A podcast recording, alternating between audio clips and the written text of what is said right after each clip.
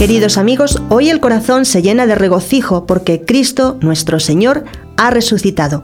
En verdad, ha resucitado el Señor. Aleluya.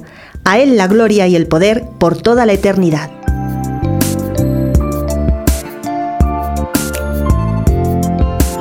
Si Cristo no hubiera resucitado, vana sería nuestra esperanza, dirá San Pablo. Pero Cristo ha resucitado.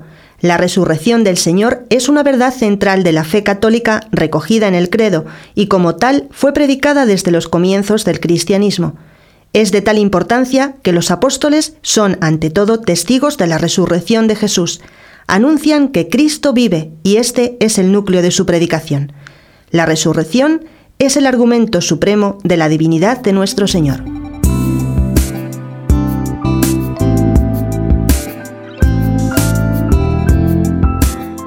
Durante 50 días, desde el domingo de resurrección hasta el domingo de Pentecostés, la Iglesia celebra con alegría y exultación, como si se tratase de un solo y único día festivo, más aún como un gran domingo, la resurrección del Señor.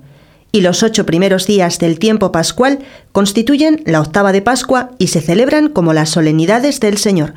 Se cuenta que Santo Tomás cada año en esta fiesta aconsejaba a sus oyentes que felicitaran a la Virgen Santísima por la resurrección de su Hijo, y la Iglesia lo hace rezando durante el tiempo pascual el Regina Cheli en lugar del Ángelus.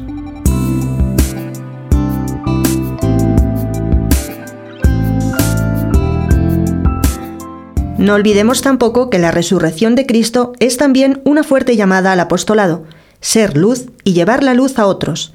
Vivamos lo que dice San Pablo a los Corintios. Hermanos, ¿no sabéis que un poco de levadura fermenta toda la masa? Barred la levadura vieja para ser una masa nueva, ya que sois panes ácimos, porque ha sido inmolada nuestra víctima pascual, Cristo.